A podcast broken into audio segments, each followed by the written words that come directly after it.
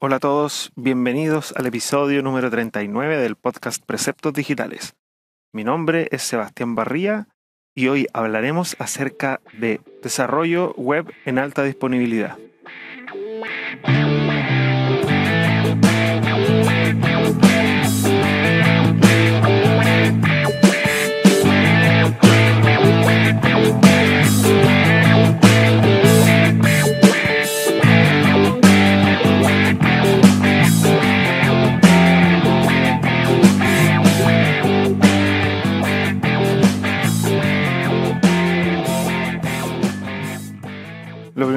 Tendría que explicar es qué es el desarrollo en alta disponibilidad. Obviamente, como su nombre lo indica, eh, alta disponibilidad es que está altamente disponible. Partimos cómicos hoy. Está altamente disponible porque corresponde a un sitio que está en varios servidores al mismo tiempo. Y de esta manera eh, tenemos algo así como un array de servidores, un conjunto de servidores que sirven un sitio web, todos al mismo tiempo.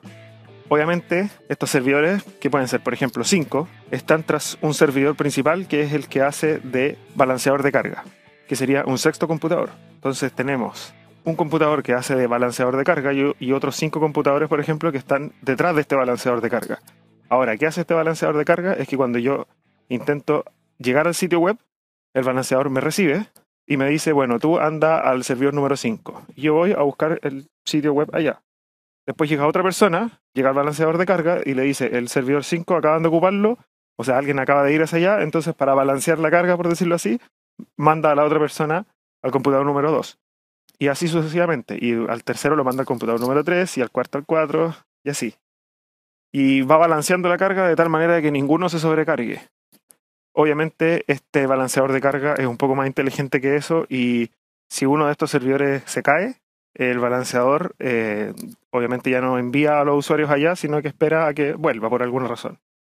Lo bueno de esto es que sería como un escenario casi ideal, donde si uno de mis computadores falla, yo como desarrollador o, encargado de los computadores podría eh, bajarlo, reemplazarlo por uno nuevo, volver a levantar el sitio ahí y, y vol volvería a tener cinco.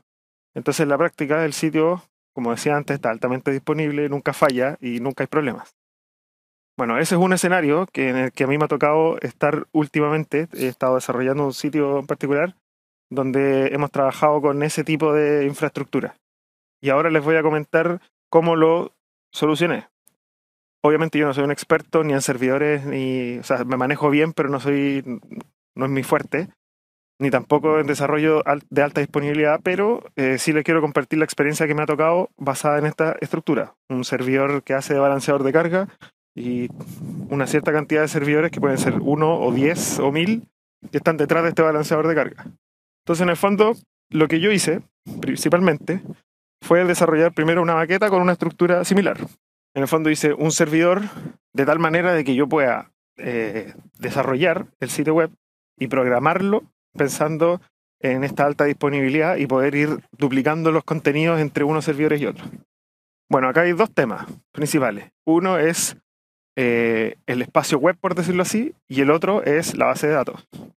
La forma en que lo solucioné yo es que cada servidor web tiene además un servidor de MySQL instalado, o sea, es un servidor LAMP que tiene Linux, Apache, MySQL y PHP. Entonces voy a partir hablando por ese servidor de MySQL. En mi computador, o sea, en mi maqueta, por decirlo así, yo hice un sitio web que tiene un administrador de contenidos y que el administrador me sirve para subir contenido a esa a ese FTP. Voy a poner un caso que no es el que hice yo, pero pongamos un caso de un WordPress, que hay mucha gente que ya lo conoce y así es más fácil entenderlo. El WordPress eh, tiene una estructura de archivos, tiene una carpeta, o sea, en el fondo tiene una estructura de archivos fija, que es como el core, que es como la, la base de todo este sistema de WordPress. Tiene además una carpeta dinámica que es la WP Content, donde es la única que va cambiando, eh, donde todo lo que yo suba a la base, en el fondo a través del administrador de contenido, queda guardado en la base de datos como, como referencia. Y además el archivo original, por ejemplo, se sube a la carpeta WP Content slash uploads. Eso es para ponerlos en contexto. Entonces tiene esta carpeta dinámica, donde también se crean los plugins, se instalan los plugins, van apareciendo ahí. La menciono porque es un tema, es como el tema más complejo de solucionar, en cuanto a los archivos y tiene además eh, la base de datos, obviamente. Entonces tenemos estos tres elementos, el core, la carpeta dinámica y la base de datos. El tema de la base de datos yo lo solucioné usando una solución nativa que ofrece MySQL, que corresponde a, a una instalación de varios MySQL, pero con un maestro y varios esclavos. Esto significa que hay una base de datos que va a ser la maestra, obviamente, donde esa va a ser la que va a tener permisos para poder recibir contenido, o sea, en el fondo va a tener permisos de escritura, que por decirlo así, mi WordPress va a poder escribir sobre esa base de datos, y todas las otras bases de datos restantes van a ser esclavos. Eso quiere decir que son bases de datos que reciben los contenidos de esta base de datos maestra. Si yo agrego un dato nuevo en esta base de datos maestra, las bases de datos esclavos se autoactualizan, algo así. Se sincronizan con la base de datos principal. Esa es la idea. lo bueno de esto es que es nativo de MySQL. No voy a entrar en detalle de cómo se hace porque eso ya es más técnico, así que ustedes pueden googlear eh, cómo sincronizar bases de datos maestro y esclavo y de ahí lo van a poder averiguar. En el fondo, a modo general, yo me metí en la base de datos de la máquina. Vamos a inventar que yo tengo tres máquinas, ¿cierto? Eh, obviamente el balanceador de carga tiene un trabajo distinto a las tres máquinas o a las cinco máquinas que las que uno trabaje para, para publicar el sitio web, por decirlo así. Entonces, por lo tanto, no vamos a considerar este servidor que va a ser balanceador de carga como, no lo vamos a contar como uno de los servidores con que vamos a trabajar.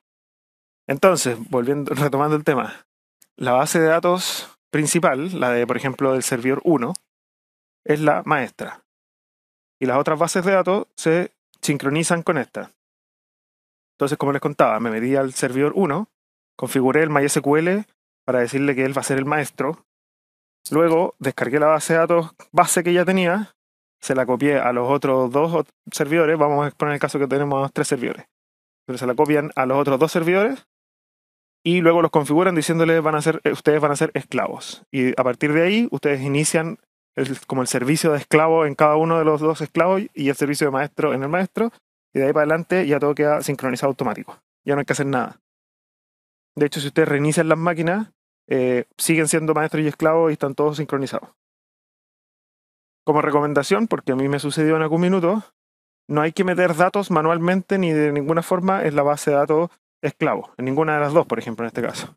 Porque al hacer eso, se, va, se van a desincronizar eh, las bases de datos. Por lo tanto, yo lo que hice fue darle acceso completo, por ejemplo, a la base de datos 1 o de todo lo que yo necesitaba, insert, update, etcétera, y a las bases de datos eh, esclavas solamente les di permiso de select, para que solamente pudieran hacer consultas. Ellos no pueden borrar bases de datos, o sea, tablas de la base de datos, no pueden ni borrar datos ni nada, ni actualizar. Simplemente ellos se cuelgan de la base de datos maestra y son unos simples esclavos. bueno, ahí está solucionado ese tema. Respecto al, al core, suponiendo que el sitio todavía no tenga archivos dinámicos y que yo no necesita subir nada a través del administrador de contenido, lo que yo hice fue tomar toda la estructura, yo estoy suponiendo que para que entendamos todo lo mismo, eh, que yo ya había armado el WordPress y ya tenía la solución lista en la maqueta mía, como base. Entonces lo que yo hago es tomar toda esta estructura y subir todos los archivos base al servidor número 2 y 3, porque en el 1 ya estaban, se supone. Como todos estos archivos, esta estructura de archivos es una cosa estática que la voy a modificar yo a mano cada vez que yo necesite hacer alguna actualización, no hay problema con que yo la copie manualmente a las tres máquinas, porque eso va a quedar ahí. Si después yo un día actualizo, por ejemplo, los estilos, o cambio una imagen de, como de esta base que tengo de, diseño, no, es una imagen dinámica, tendría que subir esos archivos nuevamente a la máquina 1, después a la 2 y después a la 3. Y listo, cuando el, servidor la sirva, por decirlo así, a través del balanceador de carga, va a estar sirviendo los nuevos archivos.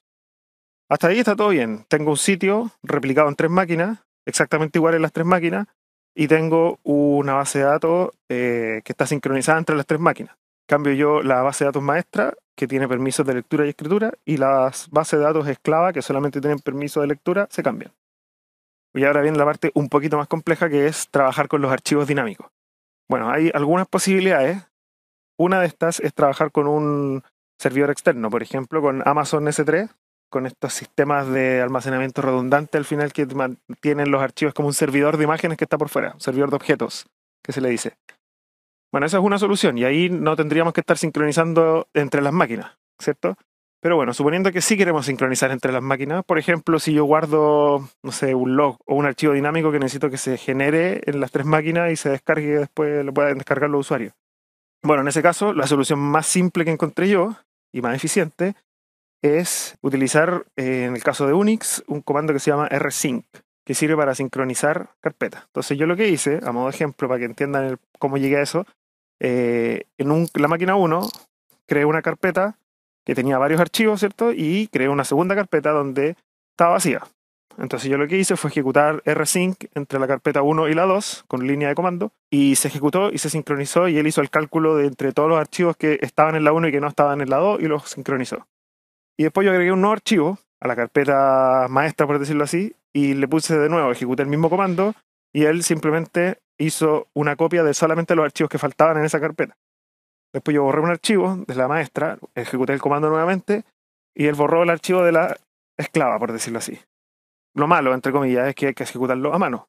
Entonces, bueno, yo en la programación que hice en el desarrollo, yo programé específicamente que cada vez que se suba o se borre o se modifique un archivo de, la carpeta, en este caso vamos a decir WP Content, ejecute automáticamente un rsync.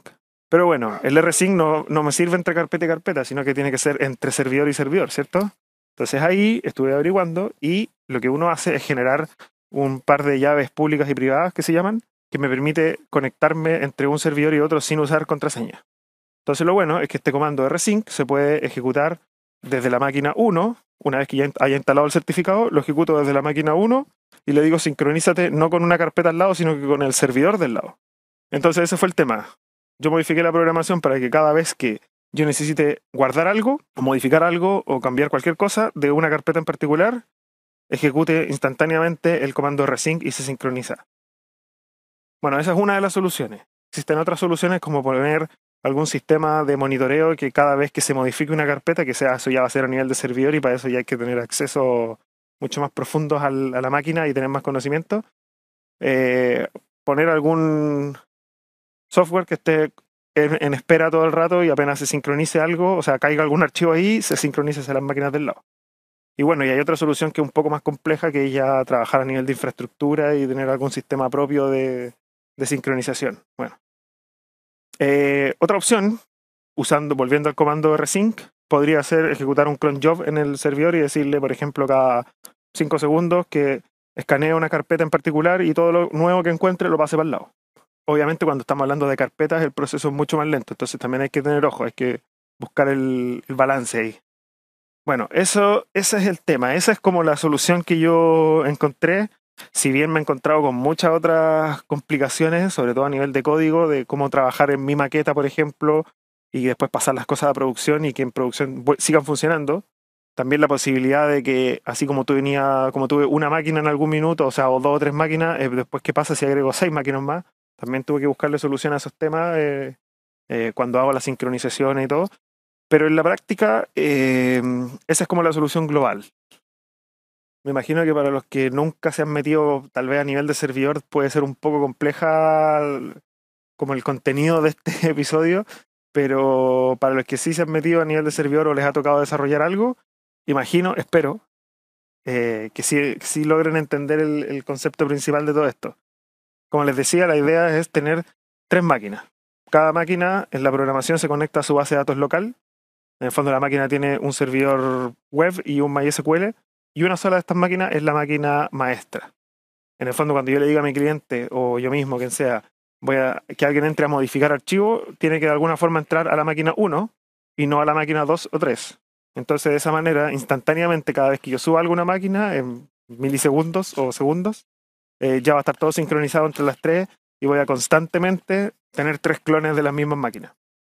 Como les dije, esta es una de las soluciones no sé si es la mejor, pero es con la que yo pude solucionar varios temas y me, es bien flexible en ese sentido, eh, que yo puedo empezar a ampliar el, sistema, la programación y todo, y me, me, sigue funcionando. Hay algunas otras soluciones más complejas, por decirlo así, por lo menos para mí. Como les decía, no soy experto en máquinas y todo eso, pero sé que hay otras soluciones a nivel de infraestructura más que de programación también. Eh, y, también sé que este tema de, por ejemplo, eh, replicar bases de datos y todo, también se puede hacer en, no solo con MySQL, sino que con muchos de los otros motores de bases de datos. Y también el sistema de programación en alta disponibilidad, por decirlo así, se puede ejecutar en muchos otros lenguajes de programación también. Así que eh, no está limitado solamente a PHP y MySQL. Pero yo les doy el ejemplo porque es el lenguaje y sistema que utilizo yo constantemente. Bueno, eso es todo. Me imagino que deben haber muchos expertos que les va a tiritar el oído, el ojo, no sé, cuando, cuando escuchen este podcast y van a decir, van a tener mil de otras soluciones, eh, tal vez van a encontrar que esta es la peor solución, no sé. Así que bueno, los invito a, a comentar y aportar con algunas otras soluciones que a ustedes se les ocurra o que se imaginen o que hayan implementado. Eh, si la mía es muy mala, háganme la basura nomás, no importa. De hecho, así me sirve para poder aprender más y ver algún otro sistema alternativo de cómo implementarlo. Como siempre digo al final de cada episodio, eh, los invito a seguir al podcast en Twitter, arroba Digitales, en Facebook como Preceptos Digitales, obviamente en el sitio web preceptosdigitales.com y si les gusta el episodio y llegaron hasta acá, tuvieron la paciencia, les estaría muy agradecido a todos si es que se dan un tiempo, unos minutos y le ponen algunas estrellitas ahí en, en iTunes o en la aplicación de podcast. Más que nada, no, no para vanagloriarme yo por el podcast, sino que para que me ayuden a, a, que tenga más visibilidad y poder llegar a más personas, poder aportar más. Bueno, insisto, no sean tímidos, comenten, aporten, eh, aunque no les haya tocado la experiencia, eh, pueden al menos cuestionarse ciertas cosas, y cuestionarme a mí, sobre todo. Eh, siempre es bueno tener feedback de la gente que escucha el podcast. Así que eso es todo por este episodio. Un abrazo y nos estamos escuchando. Que estén bien.